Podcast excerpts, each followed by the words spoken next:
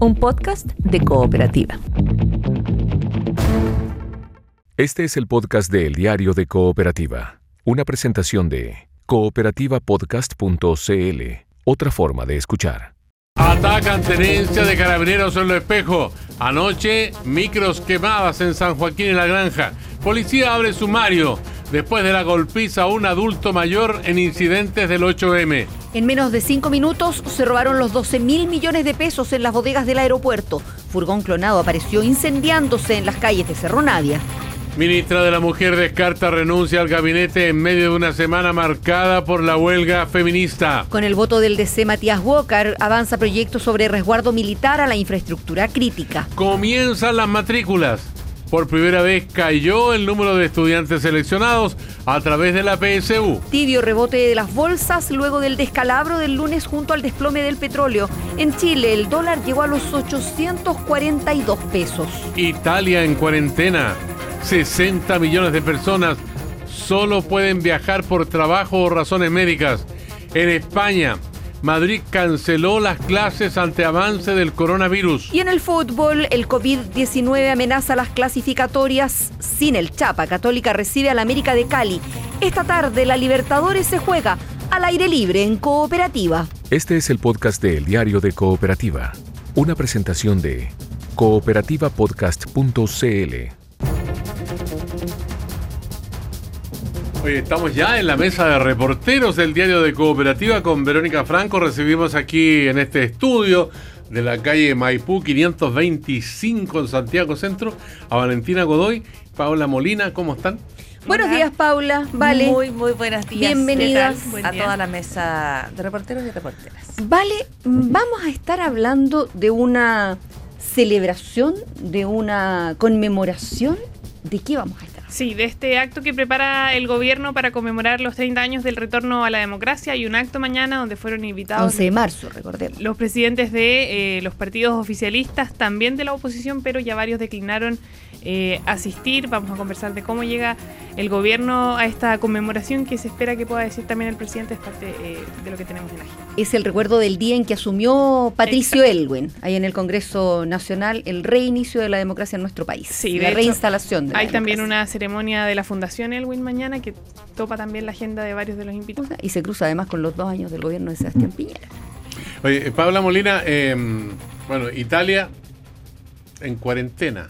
Así 60 millones de personas que están totalmente aisladas del resto de Europa. Así es, y a mí me parece interesante ir contando esta historia día a día como lo hemos hecho aquí en Cooperativa, porque yo creo que nos emplaza respecto a si eventualmente en Chile llega y se amplían los casos de contagio y tomamos y tenemos que tomar o nos viéramos enfrentado a tomar medidas similares, ¿cómo reaccionaríamos? A mí me parece que eso es súper importante tenerlo siempre en vista, ¿no? Eh, hay una declaración desde las autoridades italianas que además me pareció notable. Dicen ellos, no importa si la gente que fallece por coronavirus es mayor, no importa si la gente, si fallece es porque estaba enferma, tenía otra enfermedad o es menor. Una vida es una vida y el respeto o la medida que debemos tomar todos es contagiarnos todos para protegerlos a ellos. Y con ese, con ese tipo de ideas, tú tienes que aguantar una cuarentena que es súper, súper complicada para eh, un montón de personas en este momento en Italia, primer país en Occidente donde se toman medidas que no se veían así desde la Segunda Guerra Mundial. Lo conversamos aquí en el diario de Cooperativa esta mañana y también las repercusiones que ha tenido este fenómeno sanitario en la economía y la economía chilena que sufre todos los avatares de lo que pasa a través del mundo. Vamos a hablar con Alejandro Mico, economista de la Universidad de Chile, aquí en el diario de Cooperativa. Este es el podcast de El Diario de Cooperativa, una presentación de cooperativapodcast.cl. Bueno, y en la mm, mesa de reporteros del diario de Cooperativa nos vamos a remontar esta mañana al 11 de marzo de 1990, donde comenzó la transición a la democracia en un Chile que estaba devastado por la pobreza. El 40% de la población estaba precisamente sumido en la pobreza. Éramos 13 millones de chilenos, o sea, hay por lo menos... eh, 7 millones que han nacido eh, desde ese momento hasta este instante, es que estamos a punto de, de conmemorar, Valentina Godoy, los 30 años de este inicio del cambio político de una dictadura a la democracia. Claro, 30 años que eh, se cumplen mañana, 11 de marzo. eh, ya se repartieron las invitaciones para una actividad en la moneda. Mañana el presidente Sebastián Piñera va a realizar un acto eh, que coincide además con los dos años desde que asumió este gobierno. Ahí en la moneda aclaran que eh, si bien es un tema que no van a dejar de lado, es parte del contexto, em, el foco va a estar en la conmemoración de los 30 años y también reconocen que no están los tiempos para celebrar, por así decirlo, el, segundo mandato de Sebastián Piñera. Exacto. Bien complicado desde el 18 de octubre.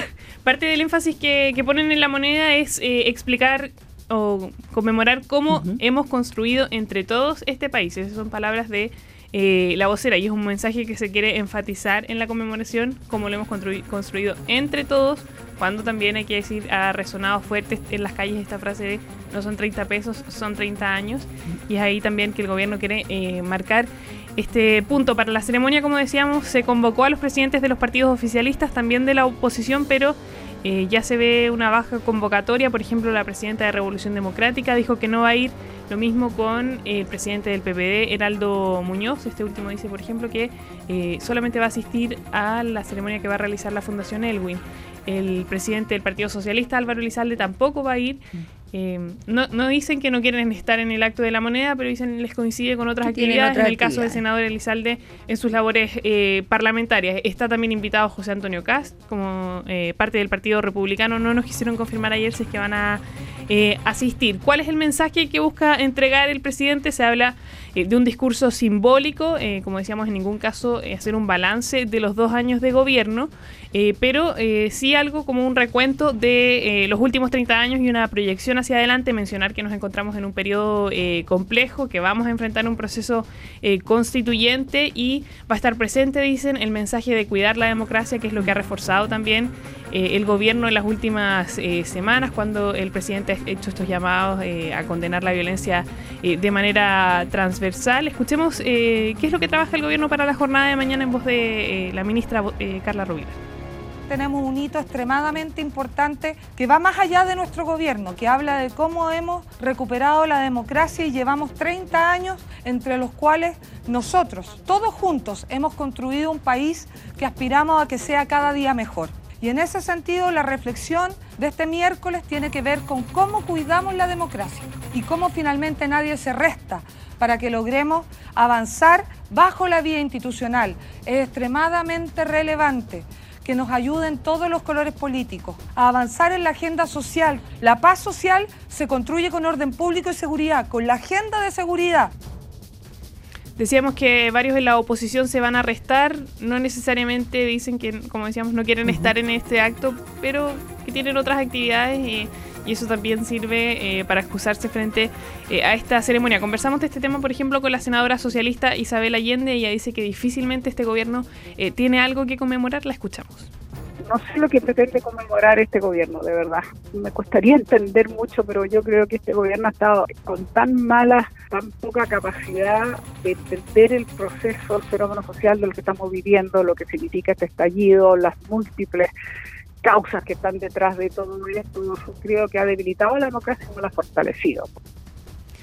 Bueno, va a ser una jornada con eh, harta actividad, no van a estar solamente eh, el acto de la moneda, como decíamos, está también preparando algo de la Fundación Elwin, donde va a eh, participar el expresidente eh, Ricardo Lagos, y hay también para mañana, en, a partir de que se cumplen dos años del gobierno de Sebastián Piñera, la Mesa de Unidad Social ha convocado también a una jornada de protestas. A propósito de lo de mm, la Fundación Elwin, hoy la directiva de la democracia cristiana va a visitar en su cumpleaños 101 a Leonoro Yarzún, la viuda del eh, primer presidente de la democracia. Qué pena que vaya a pasar eh, con un acto en la moneda, como encerrado y tan inadvertida, una celebración de la que de alguna manera todos los que la vivimos hace 30 años debiéramos sentirnos súper parte. Si después de todo lo que estamos celebrando es la reinstalación de la democracia en nuestro país, porque hoy podemos estar de acuerdo o en desacuerdo respecto de... Em, de todo, básicamente, de cuánto hemos avanzado en estos, en estos 30 años pero que vivimos en democracia y no en dictadura, en una dictadura militar que además fue tan dura, tan violenta, tan sanguinaria, con tantos muertos, con tantos torturados, con tantos desaparecidos, eso marca una diferencia.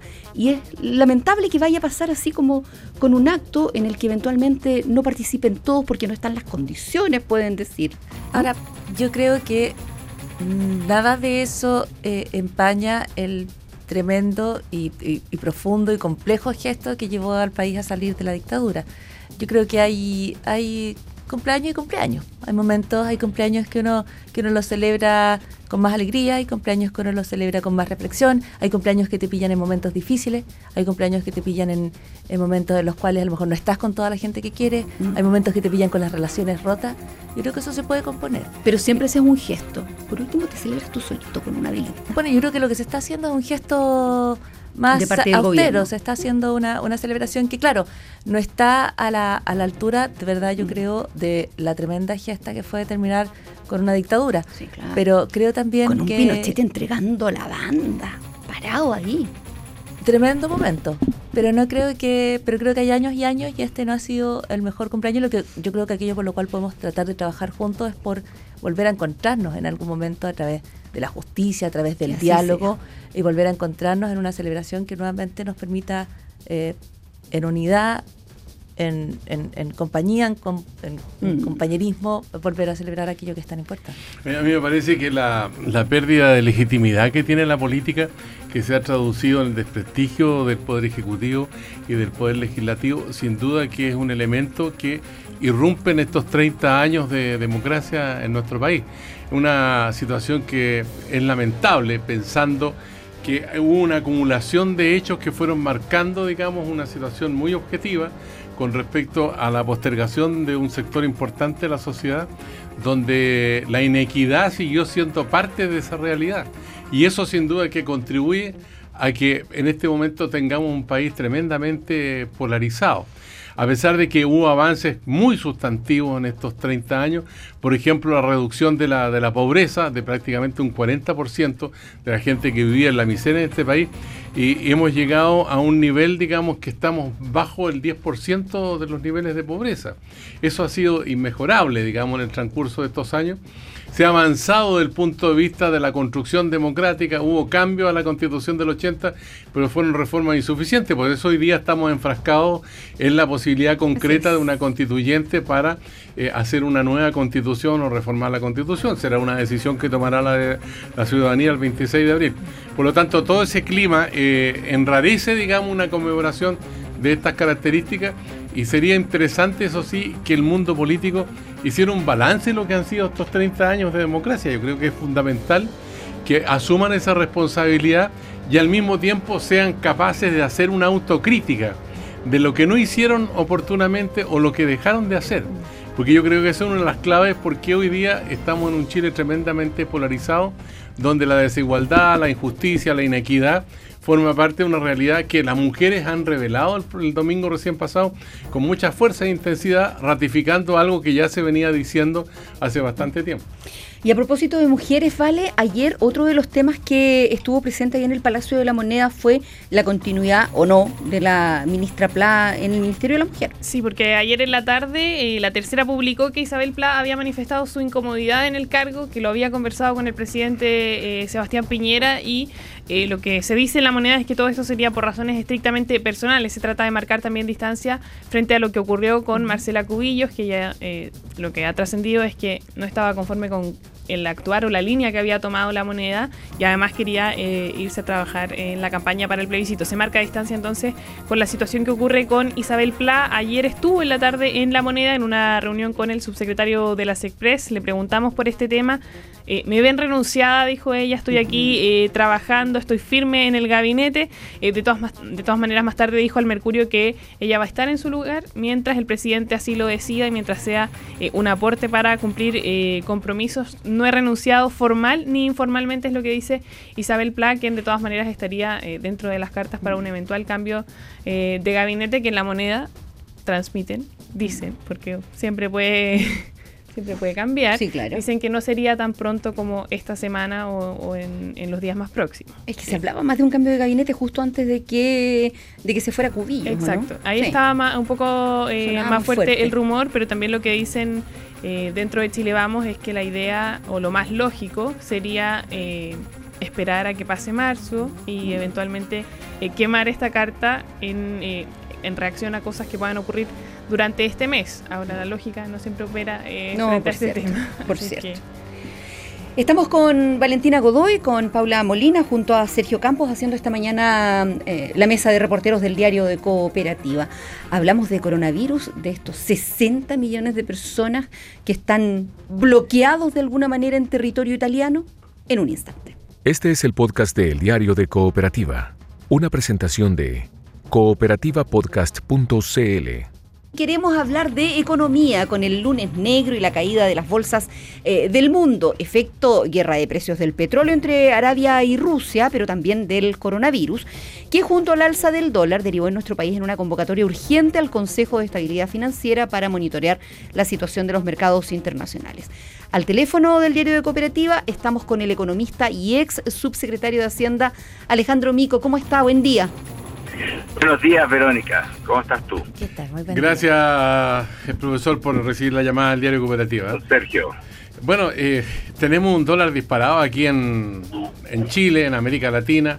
Las bolsas eh, caen, las de Europa tuvieron un leve repunte, pero la de Rusia cayó un 10% el petróleo está por el suelo, en fin, y el temor al coronavirus sin duda constituye un elemento importante. Uno podría pensar que esto es una tormenta o, es un tsunami que tenemos en la economía mundial y para Chile. Yo creo que estamos más en una situación de tormenta, poniendo en términos de que son temas puntuales que desde mi perspectiva partamos por el coronavirus, es un tema de que todavía no se sabe bien cuáles son los efectos reales.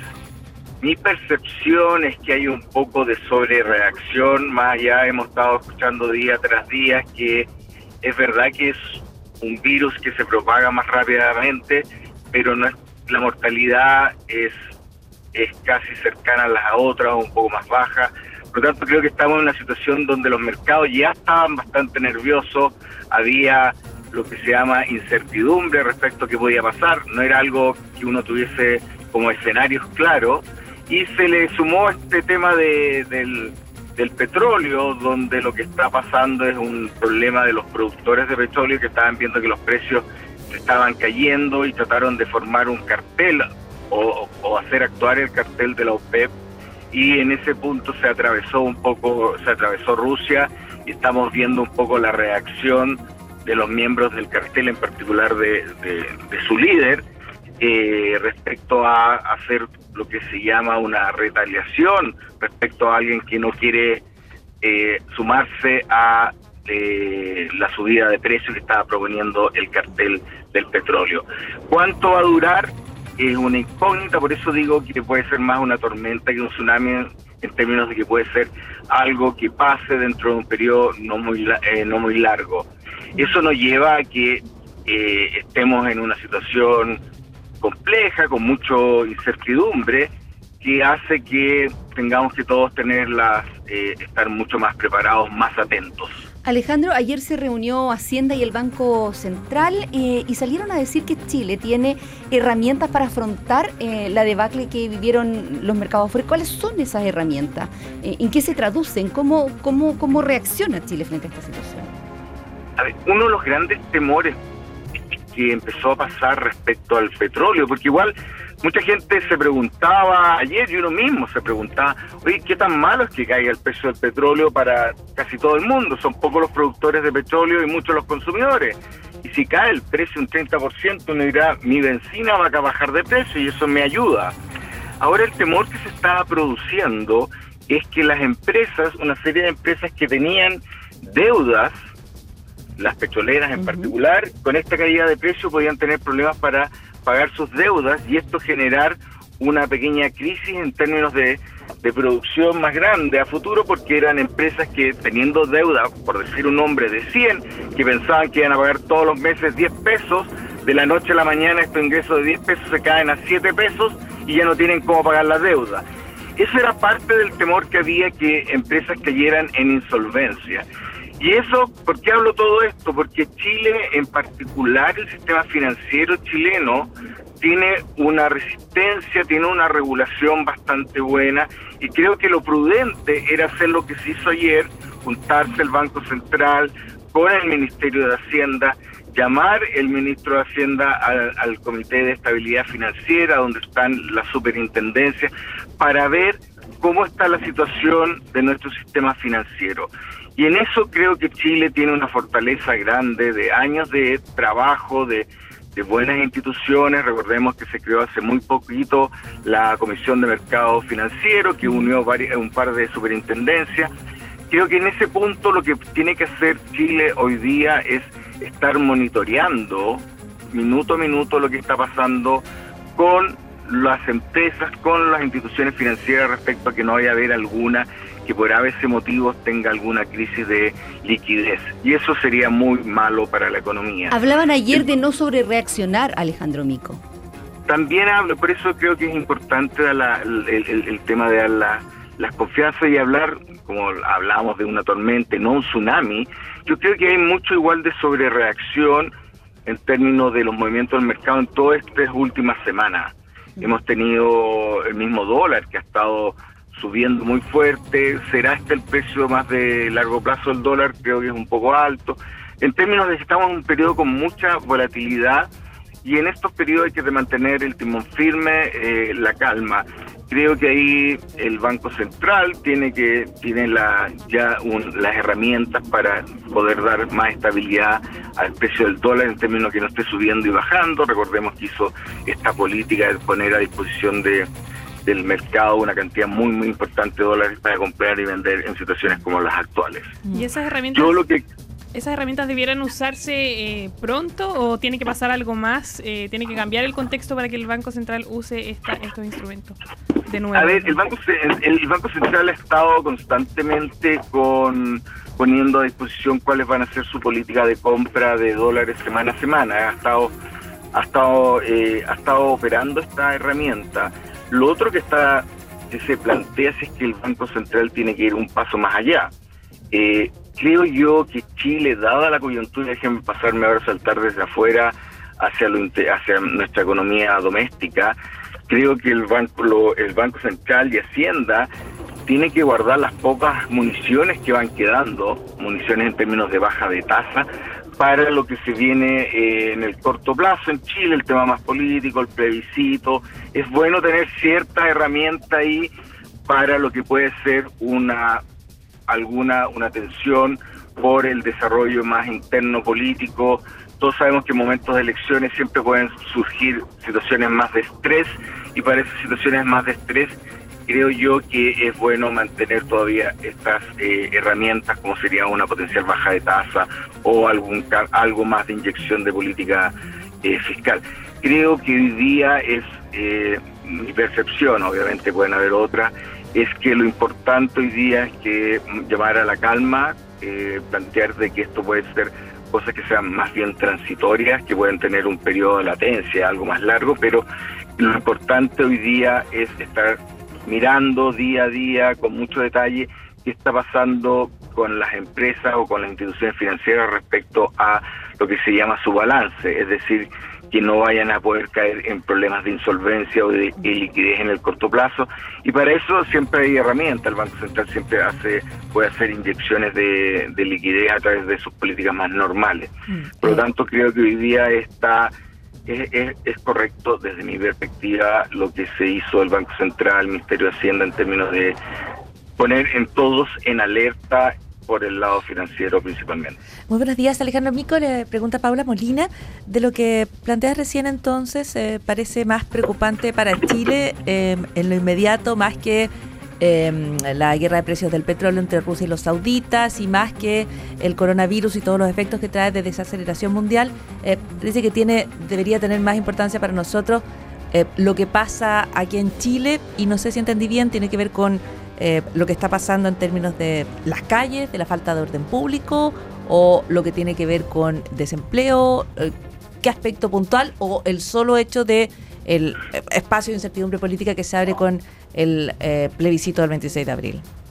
Es, a ver, yo no quiero decir que lo externo no sea importante, pero obviamente cuando uno tiene una situación externa como la que estamos viviendo y una, una situación interna de más incertidumbre, es natural. Estamos viviendo un proceso, tuvimos un, hemos tenido movilizaciones muy importantes, hemos tenido eh, lo que se ha llamado el estallido social, que ha generado obviamente reacciones por parte del sistema político y de la economía de hacer cambios. Entre uno de ellos es eh, empezar este proceso de discusión de una nueva constitución, que como lo he dicho una y otra vez, es un proceso que siempre va a traer ciertos niveles de incertidumbre, y es a veces son incertidumbres que como sociedad queremos asumir. Cuando uno hace un cambio de cualquier ley importante o de o una discusión de cualquier ley importante, uno abre una discusión y toda discusión de un tema económico genera cierto nivel de incertidumbre. Mm. Como sociedad uno la quiere en algún momento asumir y eso es completamente correcto. Mi punto hoy día es tenemos una situación externa, tenemos esta esta situación de, de, que podría generar cierta ansiedad, el proceso de discusión que estamos teniendo, el tema del orden público también no lo quiero menospreciar, pero son situaciones que lo que uno cuando está haciendo política, uno trata de atacar o enfrentar los temas donde uno tiene mayor capacidad de influir. Y obviamente la política nuestra tiene más capacidad de influir en los temas internos que en los externos. Alejandro, eh, como última pregunta, Ciudadanía Inteligente dice que el, gobierno está debe, por ejemplo, en obras públicas y en algún momento, eh, frente a la ralentización de la economía, se anunció una serie de medidas en obras públicas. Eh, ¿Es todavía oportuno que el gobierno pueda hacer, digamos, una reactivación en ese ámbito para enfrentar, digamos, el problema del crecimiento que se considera necesario para la economía y para satisfacer las demandas sociales? Sí, yo creo, a ver, el, por eso digo, el gobierno ya ha anunciado una serie de paquetes, recordemos que el gasto fiscal va a crecer un 9%, entonces eh, está habiendo una política fiscal activa. Yo lo único que estoy mencionando acá, creo, desde mi perspectiva, es que la situación externa, que hay que mirarla con mucho, mucho cuidado, eh, hay que mirarla principalmente tratando de ver que todo el tema financiero y de las eh, de las potenciales caídas de liquidez, es decir, incapacidad de pagar algunas deudas, sea el foco. El tema yo esperaría un poco más respecto a tomar medidas adicionales a las ya tomadas. Recordemos el Banco Central bajó la tasa, el gobierno hizo una medida de mayor gasto, 9%, que toman un poco más de tiempo y dejarse algunas algunas lo que se llama algunas herramientas, hay alguna algún espacio mm. para cualquier situación que pueda generar un mayor nivel de estrés interno, lo podamos atacar con medidas como una baja de tasa de interés adicional o un pequeño gasto eh, fiscales eh, puntuales eh, mayores. Yo no quiero hablar aquí del tema de más de largo plazo que tú mencionaste, las demandas sociales, que duda cabe, pero para eso, para las demandas sociales de largo plazo, tienen que haber ingresos adicionales. Estamos hablando de otra cosa, que estamos hablando de coyuntura versus demandas sociales que van a requerir más fondos eh, públicos, como sería eh, finalmente una mejora en, en, pensiones, que la misma ley trae un alza de las contribuciones, de pago para el sistema de pensiones. Si queremos hacer cosas importantes en salud, que duda cabe que vamos a tener que tener un aumento del gasto público, pero permanente. Y para, como lo hemos dicho una y otra vez, y como creo que la ciudadanía entiende, gastos permanentes se tienen que financiar con cosas permanentes, que no es coyuntura, sino que es algo más de mediano plazo, a lo cual se requieren recursos más de mediano plazo. Le queremos agradecer al profesor Alejandro Mico, economista y ex eh, subsecretario de Hacienda, también integrante del, Ejecutivo del Banco Central, por conversar con nosotros aquí en el Diario de Cooperativa. Y una noticia que mm, recién acabamos de recibir, 5 pesos eh, baja el dólar, 838 pesos está en el mercado. Gracias, profesor. Buen día, Alejandro. Muchas gracias a ustedes. Chao. Chao. Este es el podcast de El Diario de Cooperativa, una presentación de cooperativapodcast.cl. Hablemos de coronavirus, pues y hablemos de las medidas drásticas que han tomado en Italia para intentar contener el avance con varios miles de contagiados, con varios centenares de muertos. Ya, Paula Molina. Así es, el eh, panorama es 9.172 casos diagnosticados de coronavirus en Italia. Hay 7.985 personas enfermas, ha aumentado, sigue creciendo, 1.600 personas en las últimas 24 horas están enfermas, no diagnosticadas asintomáticas, sino que eh, con síntomas. 724 eh, personas se han recuperado, estos son números oficiales, y hay 463 personas que han fallecido. Eso es lo que pasa en Italia, que es lo que hemos dicho varias veces y lo que comentábamos respecto a lo que uno escucha a veces en el metro o lo que conversa incluso con personas que conoce que te dicen, pero que si es una gripe nomás y lo único que pasa es que si tú estás muy mayor o en muy situaciones muy complicadas, se te puede eh, hacer más, más compleja. Se muere más gente por la influenza. Eso, he leído claro. también. Pero menos gente se contagia de influenza. No todas las personas que estemos expuestas a la influenza nos vamos a contagiar porque además algunas estamos vacunados. Todas las personas que se expongan a este tipo de coronavirus que crea el COVID-19 sí se van a contagiar porque no tenemos ninguna defensa. Por lo tanto, todos se contagian. Cuando todos se contagian, más personas quedan expuestas a sufrir las peores consecuencias del virus. Y como dicen las autoridades sanitarias de salud, eh, uno tiene que hacer todo lo posible por proteger a todos los integrantes de su sociedad. No solo los más aptos, los más firmes, los que van a eh, sobrevivir a cualquier tipo de influenza, gripe, a los que no los va a botar ningún virus, sino que también a los que los van a botar los virus. Y de esa manera, la única forma de detenerlos es detener el contagio. ¿Por qué es importante esto? Porque para detener el contagio es que Italia pone en cuarentena a 60 millones de personas. Que uno se imagina, es difícil poner en cuarentena a 13 personas y asegurarse de que permanezcan en sus casas. O a no sé cuánta gente es la que llega diariamente que desde sea, Europa y lo que desde. sea. ¿Cómo mantienes en cuarentena 60 millones? ¿Y qué tan extremas son las medidas de Italia en comparación a las que tomó China con sus ciudades? No sé. Cerrándola totalmente la ciudad de es súper Wuhan. buena la, ¿Son la- iguales? la ¿Son- pregunta sobre China. Eh, la pregunta, en China tienes eh, todo el aparato para evitar cualquier disidencia, tienes, yo diría que un eh, profundo eh, respeto por la autoridad, si ese es el Mm, término, claro. eh, de forma que no hay ningún tipo de opinión contraria, no hay nadie que se salga de la fila, no hay nada que no hay nadie que se ría en la fila, eh, nadie puede eh, emplazar las órdenes que llevan que llegan desde el gobierno y que aún así incluso hubo algunas personas que trataron de sacar el cerco. Y allí las medidas fueron más estrictas en términos de que eh, de que el temor a, a quebrar la cuarentena yo creo que era mayor que el que puede existir en Italia. Pero en Italia de alguna manera no es distinta. O sea las medidas son que tú no te puedes mover que si te vas a mover tienes que llenar un formulario, que en ese formulario tú tienes que expresar eh, cuatro causales para moverte, una es eh, sanitaria, son cuestiones bien puntuales, y que cuando te pille la policía tú se lo vas a tener que mostrar, y si el formulario tiene una mentira, tú te puedes ir de multa o te puedes ir preso. O sea, si tú dices, por ejemplo, que tienes que salir por un tema sanitario urgente y en realidad no lo tienes, entonces te pueden cobrar una multa y después te pueden llevar incluso preso. Ir a Por lo tanto, trabajar es una, es una. está entre esas razones, ¿o no? Voy a buscar exactamente el, eh, fun- el, eh, El salvoconducto. el- el salvoconducto que tienes que eh, llenar. Son cuatro motivos. Por exigencias laborales comprobables, o sea, puedes ir a trabajar. Por situaciones de necesidad, eso es un poco amplio. eh, por motivos de salud o por regreso al propio ¿Y domicilio. necesidad de ir a comprar? Necesito No ir a está comprarle necesidad de ir a leche a los comprar. niños. No está Necesidad. de ir a comprar entre las medidas porque no se espera que mira. la cuarentena se extienda tan extensamente como para que tú te quedes Pero- desabastecido. ¿Hasta el Pero, 3 de abril? Yo no Es tendría harto. nada en mi... Pero- ah, no, ¿en serio? No, yo Y esa es una primera recomendación porque hemos estado hablando con infectólogos, epidemiólogos.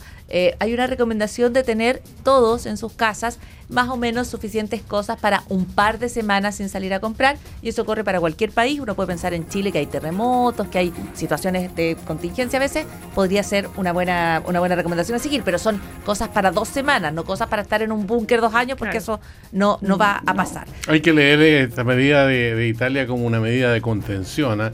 Y en el fondo, eh, en el caso de China, en este momento el presidente Xi Jinping, que está visitando la zona amagada, la ciudad de Wuhan, donde hay 11 millones de habitantes que también estuvieron eh, aislados, eh, es una muestra de, de cierta confianza de que eh, se está avanzando en la contención de la propagación del virus. Claro, porque de hecho él cuando va, en China el carácter del líder eh, va más allá de simplemente el valor simbólico del presidente de la República. muy una cuestión, potente, es autoridad potente. Cuando fuerza. va a Xi- tú sabes que por ejemplo no se puede dejar cana Xi Jinping, tú sabes Claro. eso, porque se tiene que ver entre otras cosas. Claro, tú tienes que Fuerte, ver como joven. Joven, ¿le has visto alguna cana, cana algún Hasta ahora que lo mencionaste, no. Es que a lo mejor si lo miramos muy de cerca. Bueno, la cosa es que él, exactamente, va a poner, se pone ahí, va a poner el pecho a las balas, va a decir, no, si yo puedo caminar aquí, todos podemos caminar aquí. Pero, pero China, lo que hay que aprender de China no es que si uno restringe a la gente bajo todas las medidas se va a contener el virus, porque recuerden que, virus, que China también contuvo el virus en el resto del territorio chino y eso lo hizo básicamente lavándose las manos y diciéndole a las personas que no se tocaran la, La cara. cara. Eso es como la regla básica. Pero volviendo a, Italia, a mí me parece importante de nuevo que tengamos estos casos en vista, porque si en Chile en algún momento nos piden, por ejemplo, que no salgamos de la casa, ¿cuál va a ser nuestra reacción? ¿Vamos a decir esta es una mentira del gobierno? ¿Vamos a decir eh, a, mí no me, a mí no me impiden salir de mi casa?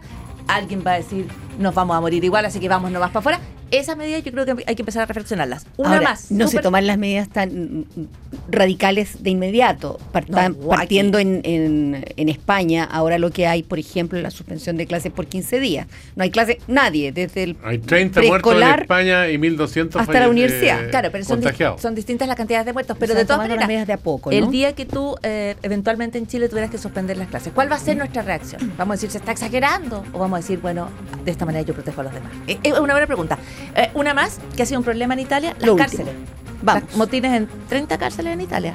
Fugas masivas. ¿Qué pasa con esa población carcelaria que ha pedido que les dejen ir a la casa si tienen coronavirus? Eh, ¿qué, pedi- qué va- qué pasaría en Chile en circunstancias similares? Yo creo que hay preguntas Cárceles que nos tenemos que hacer, nos tenemos. tenemos que, eh, tenemos que reflexionarlas. Paula Molina, Valentina Godoy, gracias por haber participado esta mañana de la mesa de reporteros. Muchísimas gracias. Buen día. Hasta Que mañana. tengan bonito día. Este es el podcast de El Diario de Cooperativa, una presentación de cooperativapodcast.cl.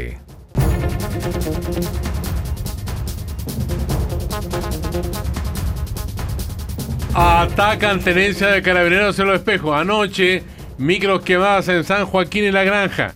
Policía abre sumario después de la golpiza a un adulto mayor en incidente del 8M. El hecho de, de exigir mis derechos no implica necesariamente violencia de mi parte. Carabineros actúa sin ningún criterio. La persona fue detenida por desórdenes graves y atacó a los carabineros que se encontraban en clara desventaja numérica y procediendo en la detención de otros violentistas quienes lanzaban objetos contundentes. En menos de cinco minutos se robaron los 12 mil millones de pesos en las bodegas del aeropuerto. Furgón clonado apareció incendiándose en las calles de Cerro Navia. Yo ingresé en la mañana y vi la, ca- la camioneta rara, pues y ni se notaba el tiro que no era de, de la empresa. Y no sé, fue todo en minutos y en el momento se movieron todos. Y con fusiles de guerra, apuntando a la gente. Acá los controles son súper malos, acá tú con tu carnet de identidad vas, pasáis y te pasan un papelito. Y ese papelito tú vas y se lo pasas al coleguita, se lo pasas a él, pueden entrar como 5, 6, 7 personas con el mismo papel. Ministra de la Mujer descarta renuncia al gabinete en medio de una semana marcada por la huelga feminista. Me han renunciado, estamos trabajando, venimos de una reunión de coordinación legislativa con el subsecretario de Express y ahora vamos a nuestro ministerio con la subsecretaria a cumplir con las coordinaciones que, que acordamos. ¿Sigue firme en el gabinete usted? Don- ¿Cómo me ve usted? Pues, ¿Cómo tengo los pies hoy día en la moneda firme o no? Con el voto del DC Matías Walker avanza proyecto sobre resguardo militar a la infraestructura crítica.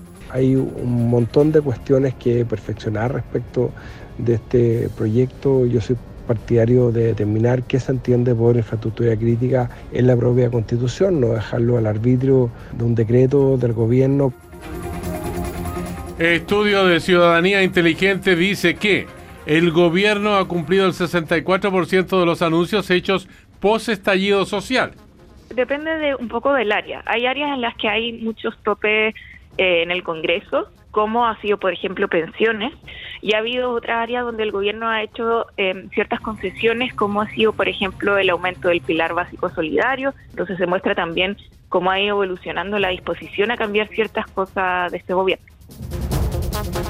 Tregua en las bolsas luego del descalabro del lunes por el coronavirus y el desplome del petróleo. En Chile el dólar abre con fuerte baja, 833 pesos a esta hora. Y en el fútbol, el COVID-19 amenaza las clasificatorias. Sin el Chapa, esta tarde al aire libre, Católica recibe a América de Cali por Copa Libertadores. Nivel local lo venimos haciendo de muy buena manera y estamos un poco mejor que el resto. Pero bueno, a nivel internacional, como digo, es otra cosa. eh, los rivales son otros, la jerarquía del rival es otra. Tenemos que achicar mucho más el margen de error para poder competir. Aquí termina el podcast de El Diario de Cooperativa. Lo escuchas en vivo de lunes a viernes desde las 6 de la mañana y todos los días en cooperativapodcast.cl.